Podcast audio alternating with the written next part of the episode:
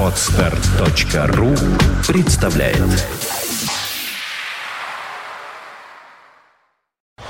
You are listening. You're listening to Internet Radio Fontanka FM. Fontanka FM.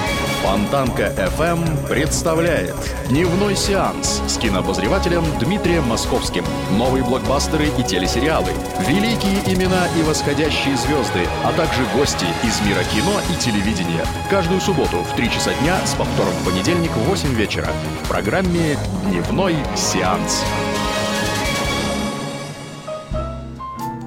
Добрый день. Вы слушаете радио Фонтан КФМ. В эфире еженедельный выпуск программы о кино «Дневной сеанс» и в студии бессменный ведущий Дмитрий Московский. Дима, добрый день. Добрый день. Также королева эфира, не побоюсь этого слова, Сашенька Ромашова. И Спасибо. сегодня всегда, пожалуйста, всегда, пожалуйста, особенно по субботам, когда мы встречаемся вместе, хотя я готов отсыпать комплименты каждый день, но встречаемся мы визави исключительно по субботам с трех до четырех и в вечернем повторе по понедельникам. Сашенька, напомни, пожалуйста. В 8 когда мы вечера у нас 8 повтор программы. вечера, Да. так что если вдруг кто-то нас услышит в понедельник в 8 вечера, и вам добрый вечер, что называется. Итак, сегодня мы наконец решили сосредоточиться на теме и песенной, и кинематографической, которую вынашивали уже, наверное, месяца два, но как-то все наши гости какие-то актуальные темы перебивали.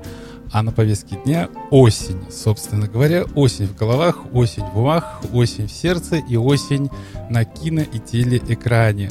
А сегодня у нас будут некоторые музыкальные иллюстрации э, к этому самому тезису, фильмы, точнее песни из э, фильмов с откровенно осенним подтекстом наподобие «Осенний марафон», или же э, музыкальные композиции, которые мы помним по телепередаче наподобие а, «Песня года» или «Утренняя почта».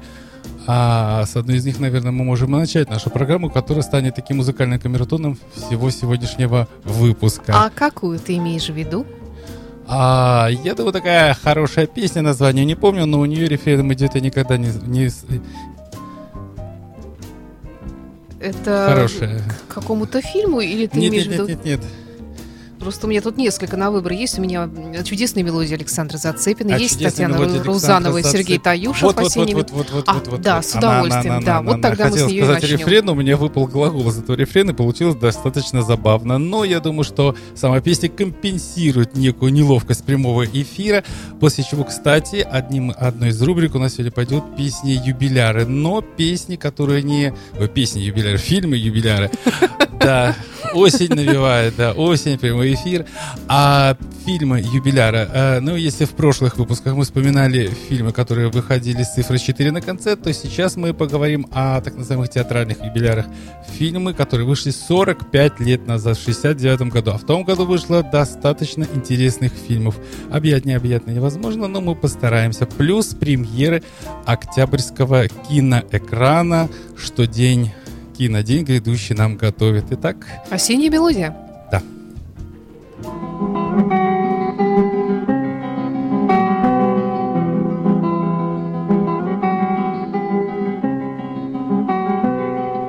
Слеза осенних дней примета. Росой холодной потекла. И журавли уносят лето. И журавли уносят лето Раскинув серые крыла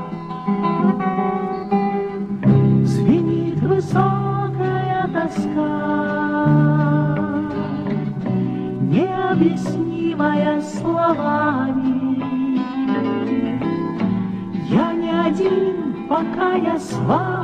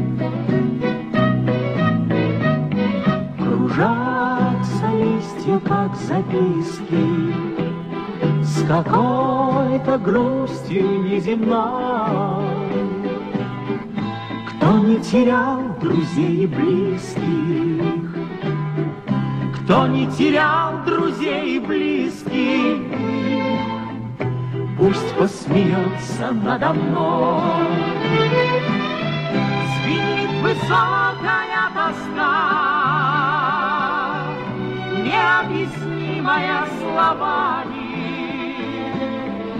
Я не один, пока я с вами. Деревья, птицы, облака, деревья,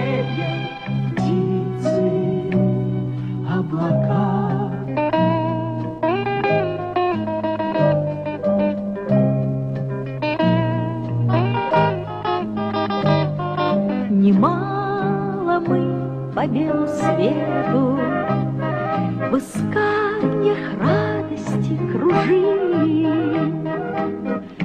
Порой для слез причины нету, Порой для слез причины нету. Но кто не плакал, тот не жил. И часто плачем мы невольно, Дожди стучат в окно. Не потому, что сердцу больно, А потому, что есть оно. Звенит высокая тоска, Необъяснимая словами. Я не один, пока я с вами. Деревья, облака. Деревья, птицы, облака.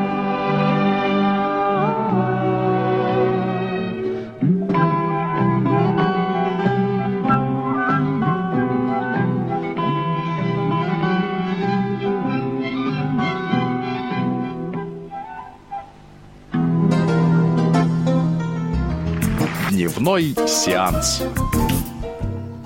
Дмитрий Московский, Александр Ромашова в студии радио Фонтан КФМ. Дима, ты вообще любишь осень?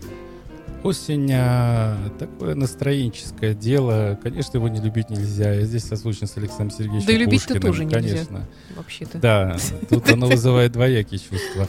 А с одной стороны, я совершенно не согласен с парнями из э, Comedy Club, которые на заставке там, перечисляют времена года, потом «Осень, ты вообще кто?» Ну, как-то осень такая лирическая тема, которая одни вгоняет в уныние, других, наоборот, э, живописует, точнее, призывает к, живопису- к, живо- к живописанию окружающего мира. Тоже, опять же, обратимся к Пушкину. Это было самое его любимое время года. Весна его, как раз-таки его весна вгоняла в, уны- вгоняла в уныние, удручала. Потом лето, это как-то, ну, само собой, кому ж не нравится лето. Да. А зима тоже вызывает поэтические эмоции, но самую такую поэтическую строку, конечно же, затрагивает именно... А весна, как же? Весна-то вообще-то тоже затрагивает. Еще как Ну затрагивает. да, для них весна священная, а с других, вот для Пушкина весна это был какой-то кошмар и ужас, переходящий из зимы в лето. Скорее бы все это закончилось, наконец наступило бы что-то путное, настоящее и манящее на просторы. Не случайно Александр Сергеевич обожал бывать или летом, или особенно осенью э, в своем имении в Михайловском. Именно у него осенние всякие там посиделки. Но его понять можно. Дело в том, что у него уникальный дом. Если вы кто был, тот меня поймет, кто не был, тот обязательно должен побывать в Михайловском. Уникальный дом в чем? Когда вы подходите с входной группы, она расположена буквой «П». И достаточно простой дом. Возникает ощущение, что Пушкин, хоть и мелкий, но дворянин, дворянская усадьба, дворянское гнездо, как в классической литературе, кажется, должен стать такой каменистый дом с э, белыми пузатыми колоннами, нифига подобного, там что-то, сре- с- нечто среднее между избушкой и загородным коттеджем. Ну, тех да, в лет. принципе, роскошь-то к чему была? Она совсем Ну да, в бы, не, не всегда располагает воровства, э, да. к творческому позыву. Вот единственное, вот я не люблю осень, но единственное, что я, с чем я не могу поспорить, это абсолютно точно то, что осень самое творческое время года, наверное, и время таких вот великих свершений. Вот все, что ты делаешь осенью, все тебе обязательно аукнется весной. Вот все, что ты подготовил, сделал, начал, оно, как правило, к весне начинает давать результаты. И это радует. Да. Так вот, что, собственно, касается Пушкина, но когда вы входите в дом, а он, оказывается, стоит... Э, дело в том, что он так... Э, сама площадь и перспектива загорожена различными постройками, и вы дальше дома ничего не видите. Но когда вы оказываетесь самом внутри пушкинского особняка, скажем так, и переходите на другую сторону дворовых построек, перед вами открывается резкий склон и огромная гигантская кинематографическая перспектива. Красота. Да, так сидя там, э, стоя там, сидя там, я вдруг понял, откуда оно приходит, и это mm-hmm. пушкинское вдохновение. Собственно говоря, если говорить в целом календарно об осени, то осень это время, ну, как говорят, по осени э, Цепляс считает, осень для славян это был пора Нового года, собственно говоря, и для евреев это пора Нового года. Наконец сентября да, приходит знаменитый да. праздник Роша Шана. Это день, когда... Новый год. Да, Новый год, когда пора читать книгу судеб, ибо в этой книге судеб, если вы есть, то ваше имя будет вписано. А вот какими красками, как оно будет вписано, это все зависит уже от вас. Но а так как наша передача кинематографическая, телевизионная, ну в данном случае кинематографическое самое время вспомнить о том, что кинодень грядущий нам готовит. Итак, для тех, кто соскучился по железному человеку, а точнее по актеру, который изображает этого человека, то для вас, э, собственно говоря, фильм «Судья». Те, для тех, кто соскучился по красавцу, мужчине, одновременно теперь уже женатому человеку, без пяти минут женатому, он состоит в гражданском браке с э, Анджелиной Джоли по Брэду Питу. Для вас, господа, хороший фильм «Ярость». А если вы соскучились по Брэдли Куперу, то для вас фильм «Сирена». Кстати, «Сирена» был фильмом закрытия, церемонии закрытия, а, недавно проходившего в Петербурге Международного медиафорума. А, это, значит, э, искусство, три вида искусства, такие три грации современного mm-hmm. искусства, которые сошлись в одном здании биржи. Итак, Брэдли Купер уже буквально скоро, ну, осталось-то сколько там сегодня, середина уже октября, 30 октября уже не за горами. Итак, Судья Яра Сирена, но обо всем по порядку. Итак, 9 октября на киноэкраны всей страны вышел фильм «Дракула». А, в чем прелесть этого фильма? Дело в том, что совершенно необычный, а, скажем так, э, а, неформатной стороны подошел к такому явлению, как появление на свет э, самого на Влада Дракулы. Почему Влад Цепиш, известный борец за э, свою родину, за ту часть Румынии, где он жил, почему он решил продать в душу дьяволу и почему он решил стать тем кровожадным деспотом, от э, легенды, которым до сих пор бередят кровь многим-многим киноманам. Вот эта загадка будет разгадана, точнее уже разгадывается. Это те, кто сходил на этот фильм, уже наверняка поняли, в чем проблема, в чем прелесть этого, этой всей истории. А для тех, кто еще не был на фильме, ну, стоит, наверное, на посмотреть, что мы спойлеров сейчас допускать не будем, так как, собственно, сами еще фильм не видели, но можем с точностью сказать, что этот фильм новая краска, новая история из серии кто такой Дракула и с чем его а едят. Мне кажется, их столько уже, этих Дракул, у нас не Да, но Дракула, она раскрывает, э, вот я вижу, у нас красивая картинка да. с главным героем.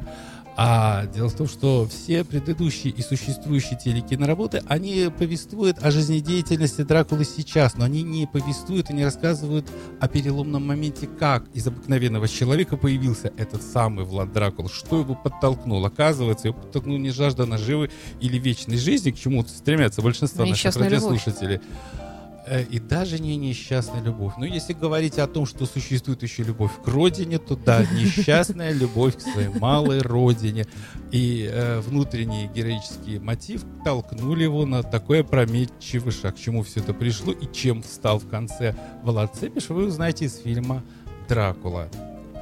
Ну, а для тех, кто любит э, бесшабашные, вот, собственно говоря, мы лишь не лишний раз напомню, бесшабашные комедии, самое время вспомнить отечественный фильм «Выпускной», который также вышел на киноэкраны 9 октября.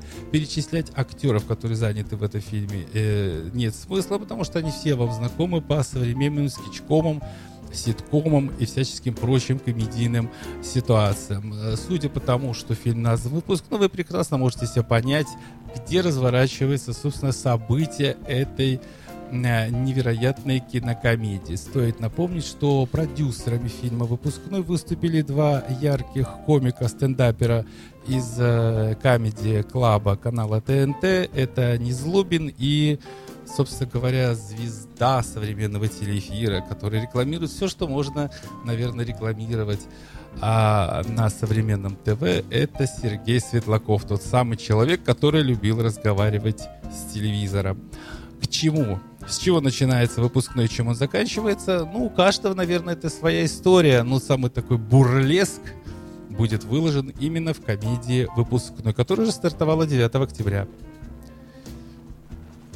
О следующем фильме говорить пока нечего, хотя он уже запущен 9 октября, но рекламной кампании у него, я бы так сказал, слабовато. И спроси любого человека на улице, что вы знаете об этом фильме, ну, наверняка мало кто сможет вам вразумительно ответить, что он знает о фильме Никиты Михалкова «Солнечный удар». Мы можем ограничиться только кратким синопсисом этой картины. Всего одна ночь с незнакомкой становится для главного героя настоящим наваждением. Этот солнечный удар не отпускает его даже в самые окаянные дни гибели Российской империи. Ну, собственно говоря, любовь э, к отеческим могилам, а любовь к отеческим гробам и к сложным историческим периодам, она будто бы в крови у Никиты Сергеевича Михалкова.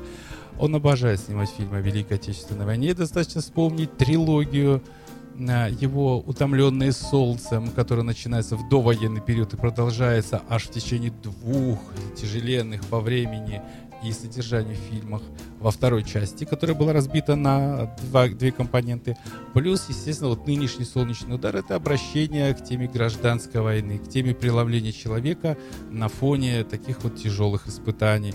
Что это за солнечный удар и к чему он приведет? Ну, те, кто 9 октября сходил в кино, уже знают, а те, кто не был, ну, что называется, А может добро быть, это пожаловать. продолжение утомленных солнцем, потому что сначала они утомились солнцем, а в результате получили солнечный удар. Это хорошая версия. Мы можем пойти испытать ее, проверить.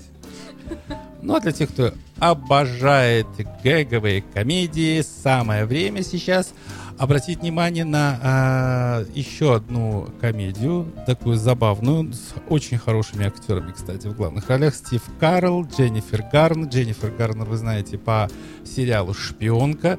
Такая вся ломкая, такая вся гротескная, такая вся игривая, такая вся гуттаперчивая девица. В данном случае ничего такого не вытворяет. Она ни за кем бегает, ни в кого не стреляет, а просто изображает а, домохозяйку, лучистую домохозяйку с лучистыми глазами, а, того самого Колина Фаррелла, которому в тот самый э, день не везло. Фильм так и называется «Александр и ужасный, кошмарный, нехороший и очень плохой день». Вот такое громоздкое название, которое невозможно запомнить ни со второго, ни с третьего раза, но э, усиление а, подобное усиление прилагательных, ужасный, кошмарный, нехороший, очень плохой день, должны показать, что действительно, ну, все 33 несчастья свалились на голову, на голову главного героя. В каком виде все это происходит, вот мы сейчас можем посмотреть даже картинку из фильма. Собственно говоря, вот они стоят с Да, если кто-то ртами. смотрит э, нас э, через онлайн-трансляцию, на нашем сайте Фонтанка FM есть э, раздел Фонтанка ТВ, вот там можно видеть и не только нас живьем с Дмитрием, но Какое и счастье. я подставляю картинки из разных фильмов, о которых идет речь. Да, ну, собственно говоря, об этом фильме говорить, как и любой комедии, коми- как и любую вообще-то кино лучше смотреть, нежели о нем говорить, а особенно о фильме, который еще не вышел или же выходит, то здесь а, собраны все клише, все интересные моменты о том, что может случиться с человеком. Там внезапно что-то вспыхнуло, внезапно что-то упало, или сам человек куда-то упал. Вообще-то любая комедийная ситуация в цирке строится а, у клоунов, да, вот у клоуна сломался стул, клоун упал, да, всем смешно. Собственно говоря, по большому счету, и вот этот фильм с тяжеленным названием, он строится по принципу таких вот комедийных уже известных парадигм. Но Одно дело заложить эти парадигмы в фильм, другое дело, как они будут исполнены, как они будут прожиты. Производство э, этого фильма, производители, точнее, правообладатели фильма, уверяют, что фильм, эта комедия будет, ну, что называется, животики надорвете. А следующий фильм, кино про Алексеева, а также уже стартовал 9 октября в кинопрокате. Э, стоит отметить, этот фильм был одним из участников программы э, Международного медиафорума. В этом фильме рассказывается э, из, кино, кино про Алексеева. Так, собственно говоря, и называется забавно. Кино о кино, кино в кино, кино про кино.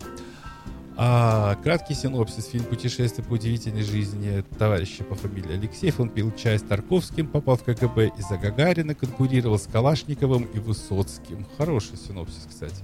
Однажды он узнает о себе нечто большее, чем знал, и мог предполагать о своем таланте, о следе, который ставил в судьбах других людей.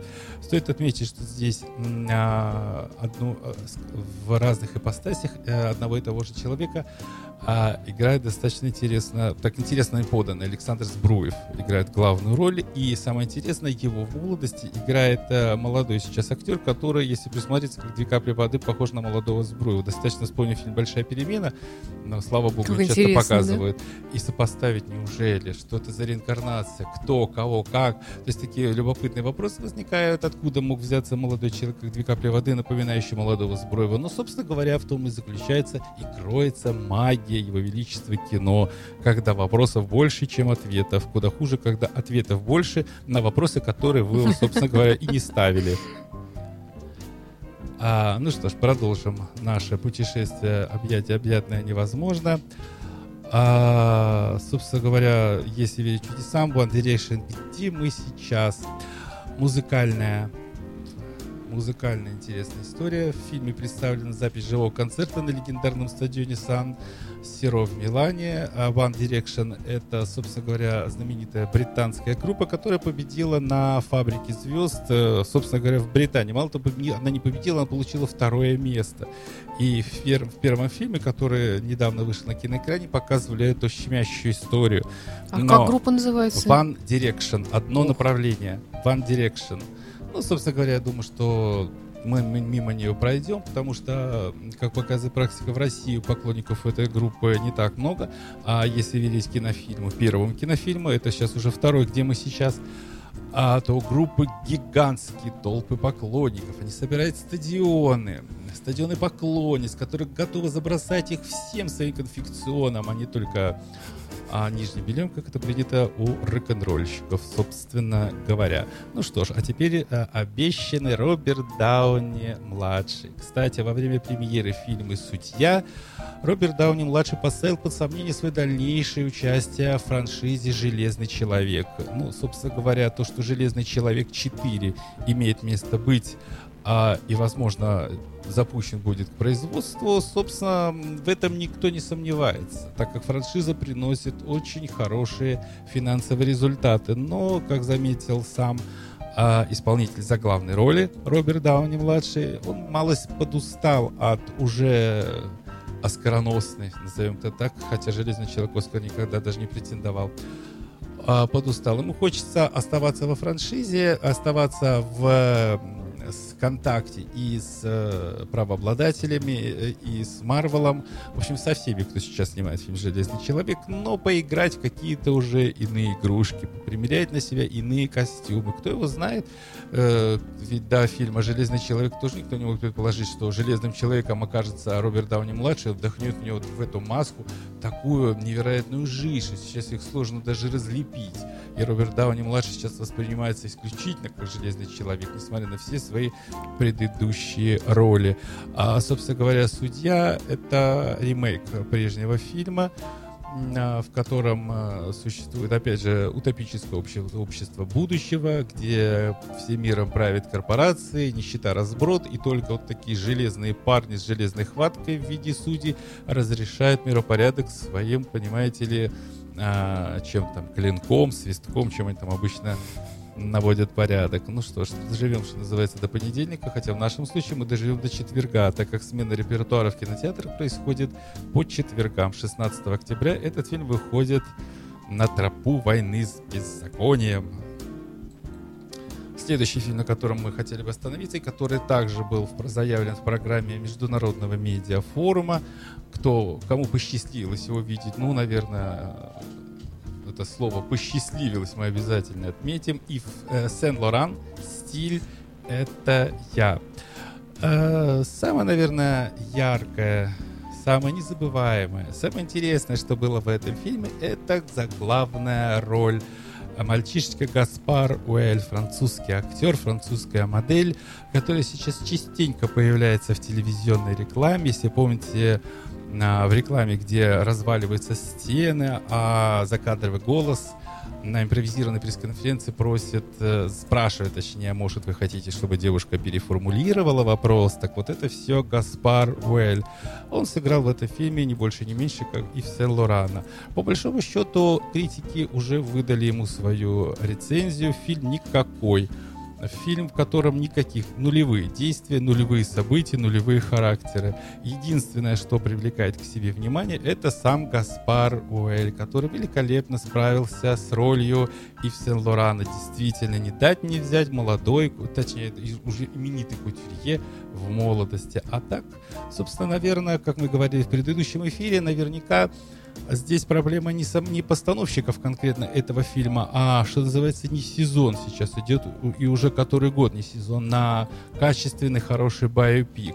Как э, биографическая лента, так обязательно или герой не похож, или же хромает история. Вот мы недавно вспоминали со специалистами хороший фильм о кинобиографии Анны Герман. Ну, по большому счету, если у нее была такая смешная, никчемная жизнь, то а, как же так этот человек сумел добиться невероятных высот и стать популярным не только в Польше, но в Италии и даже в России со своими невероятными, звонкими, такими щемящими песнями.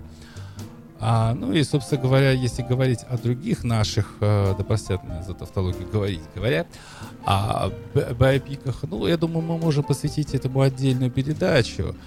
А, потому что тема такая животрепещущая, тема благодатная, но не благо- с точки зрения того, какие фильмы там будут выставлены. Казалось бы, американцы уже преуспели во всем, но тот же биопик, ну, не всегда их жанр.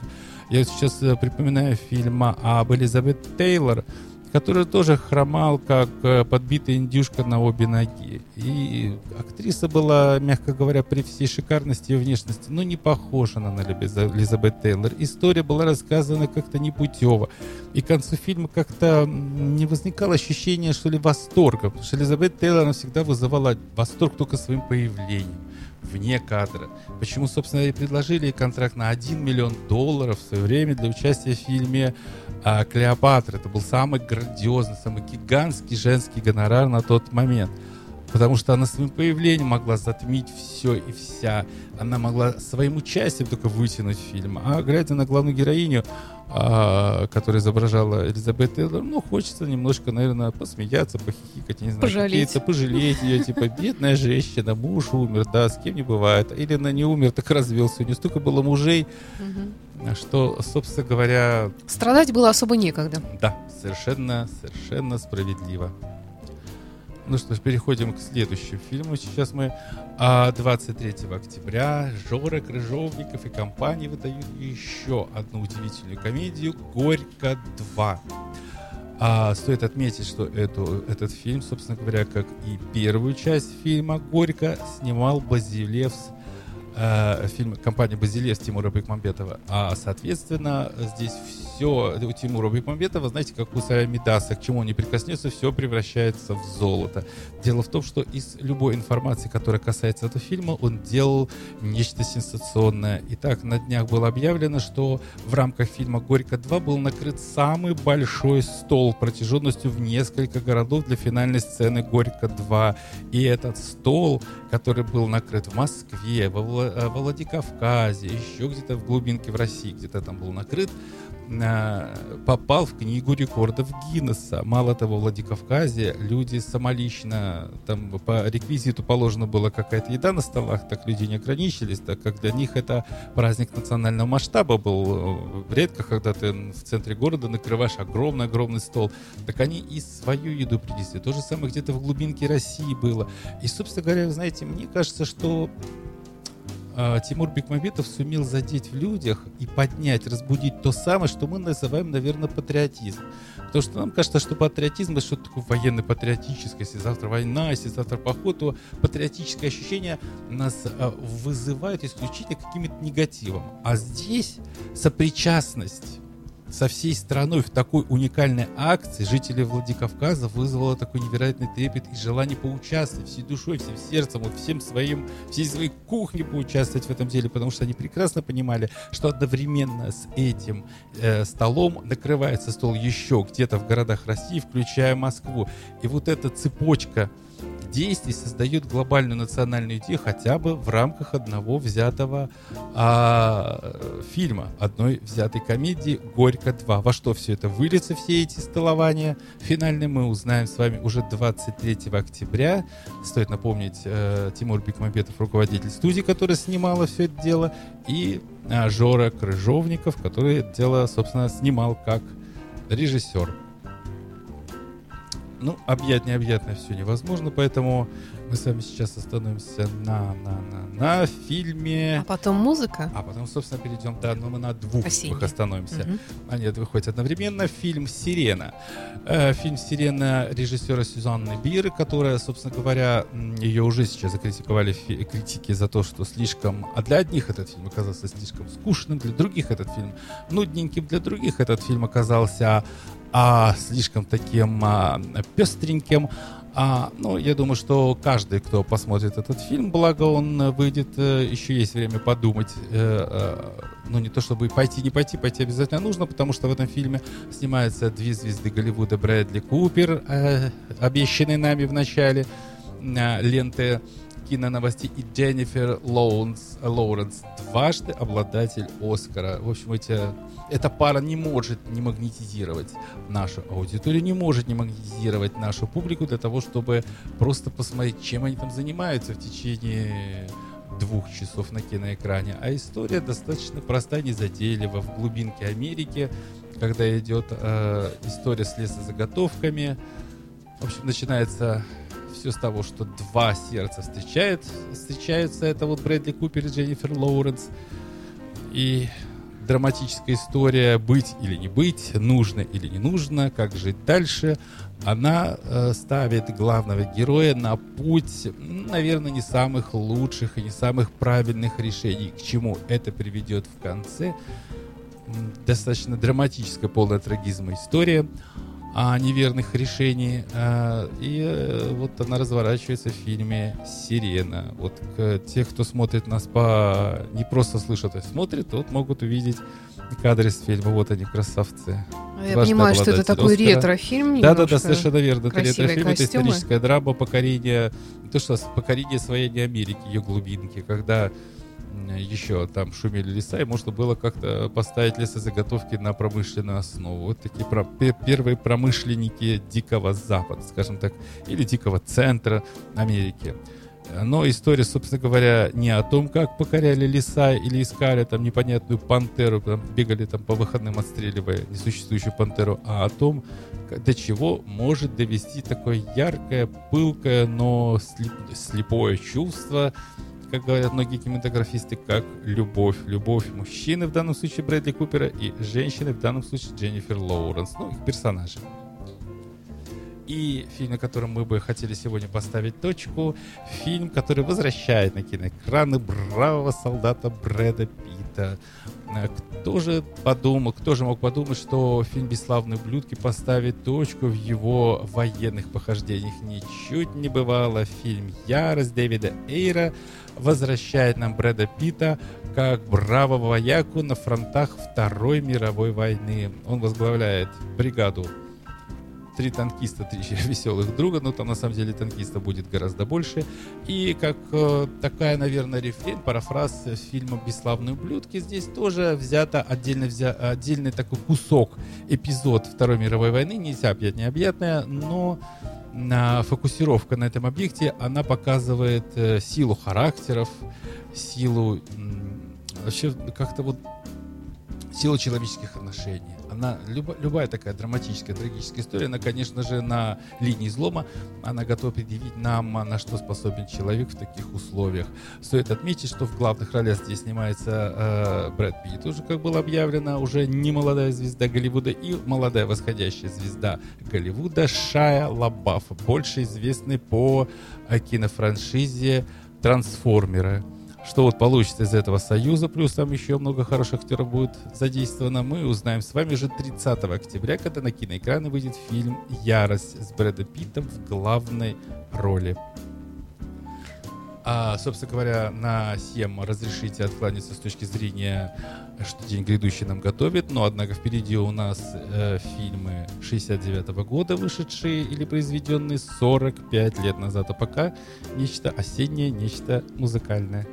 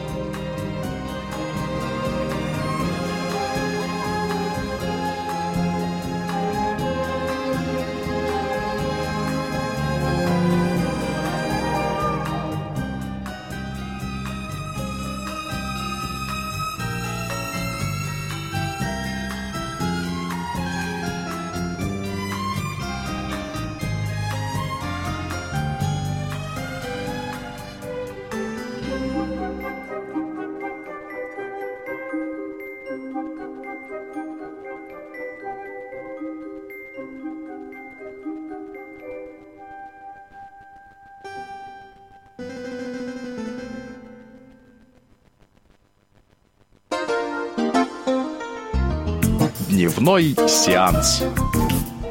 Фильм «Осенний марафон» вспомнили как-то тут под эту музыку. Да, совершенно верно. Да, И мы его, собственно, и не забывали. Кто же его забудет? Но в нашем контексте он э, создает таким, э, выходит таким музыкальным камертоном. Осенний марафон, осенняя мелодия, осенний блюз, осенних настроений, которые нас переводят к чему?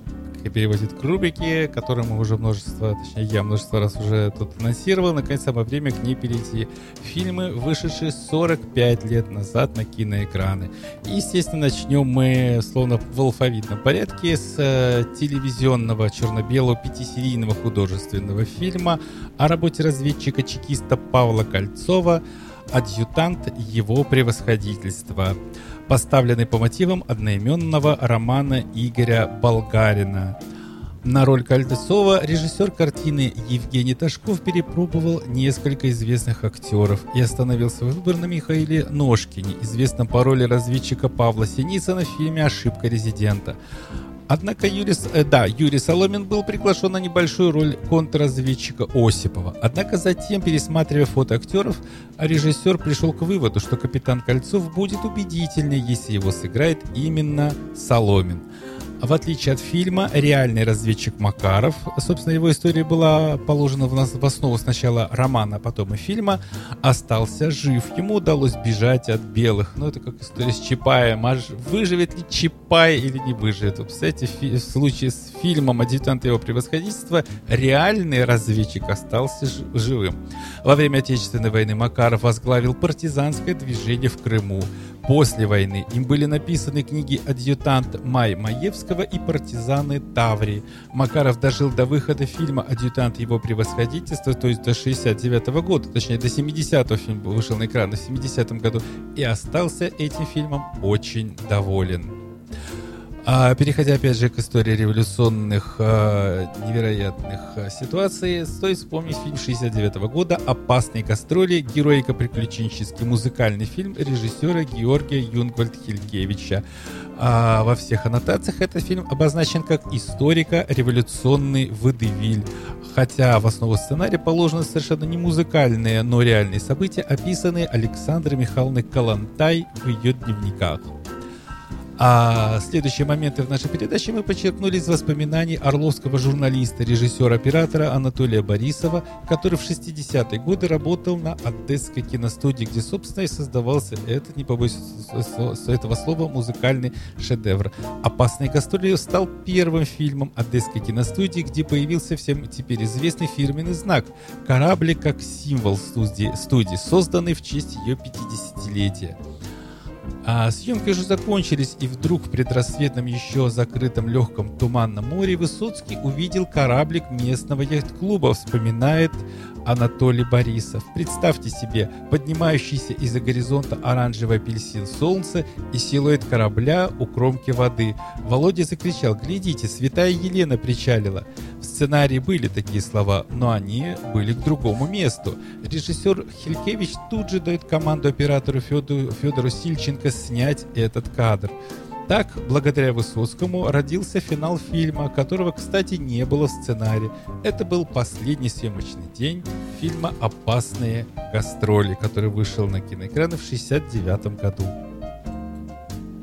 В 1969 году а, вышел на экраны, точнее был снят и вышел на экраны 30 декабря 70 года. Правда, э, советский полнометражный цветной художественный фильм «Сказка. Варвара. Краса. Длинная коса». А режиссер Александр Роу, самый знаменитый, наверное, в истории нашего кинематографа киносказочник. Снял он ее по мотивам сказки Жуковского «Сказка о царе Берендее», о сыне его Иване Царевиче, о хитростях Кощея Бессмертного и о премудростях Марии Царевны Кощеевой дочери. Оказывается, у Кощея Бессмертного еще и дети были. Если верите вот такому И монументальному очень даже названию. симпатичные. Да, кто его И знает, положительные. Да, и положительные. И что только там не происходило, да, вот благодаря а, сказкам Жуковского мы теперь будем знать, что Кощей Бессмертный, оказывается, был еще и способен на всяческие плодовитые поступки. Михаил Пуговкин а, рассказал, э, который снимался в этом фильме, а, рассказал вот что, вот что об этом фильме. В картине «Варвара краса длинная коса» было что играть. Как-то снимали на горе Айпетри сцену, в которой нужно было проскакать на конях. Из молодых артистов никто не мог сесть на коня.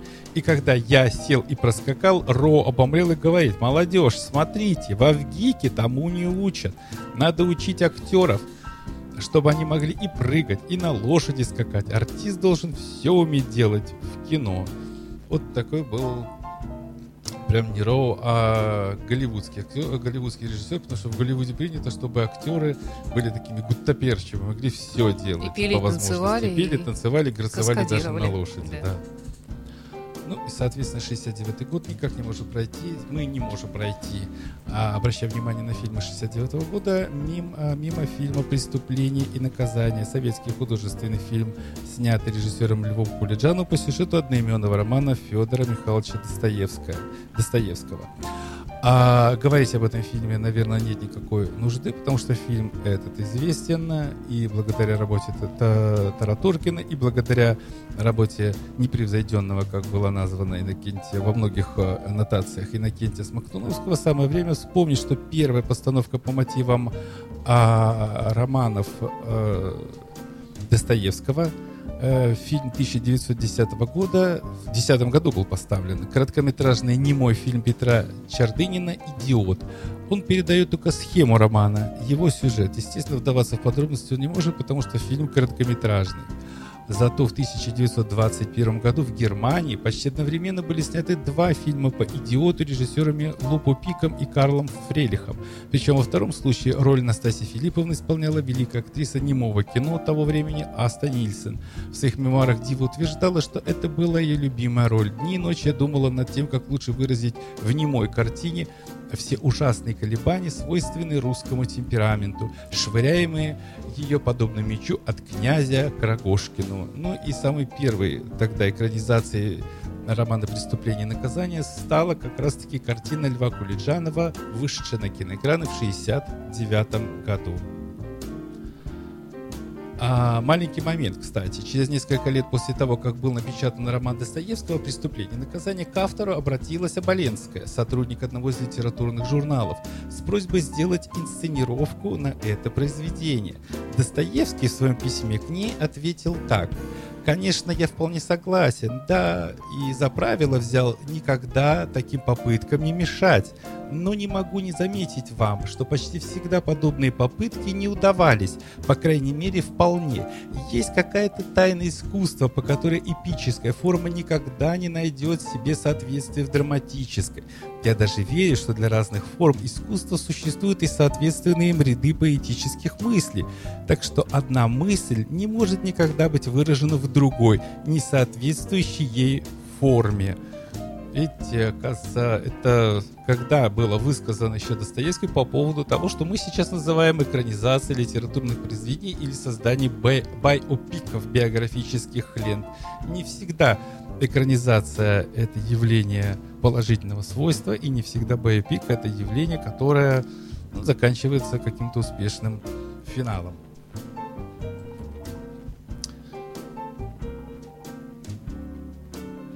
Так, и самое время перейти нам сейчас к фильму «Красная палатка» 69 -го года. Вот я думаю, мы сейчас, наверное, поставим музыку, которая и Да. Это перейдем вот... красной палатке. Так, это у нас что за, за музыка тут должна быть? А вот мы Зацепина? Да-да-да, Да. Александр Сергеевич Зацепин. Да, да, слушаем.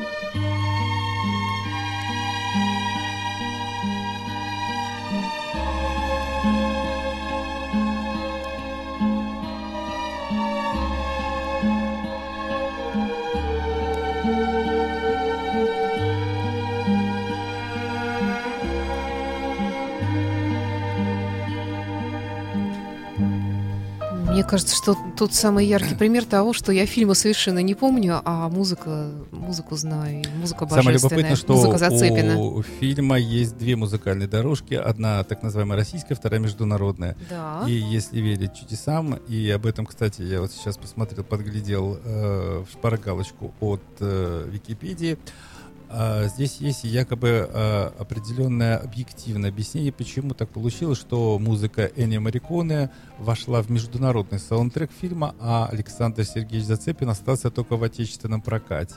Если верить Зацепину, в международную версию фильма его музыка не вошла, потому что в тот момент, когда итальянский продюсер затребовал запись музыки, она еще не была готова. Студия занималась монтажом фильма, и подождав две недели, продюсер заявил, что он теряет в деньгах и вынужден утвердить версию с музыкой Мариконы. Хотя это, я думаю, что очень дипломатичное объяснение, потому что, а, собственно говоря, э, если уже была готова музыка э, Энни Мариконы, то явно он ее писал параллельно Александру Зацепину.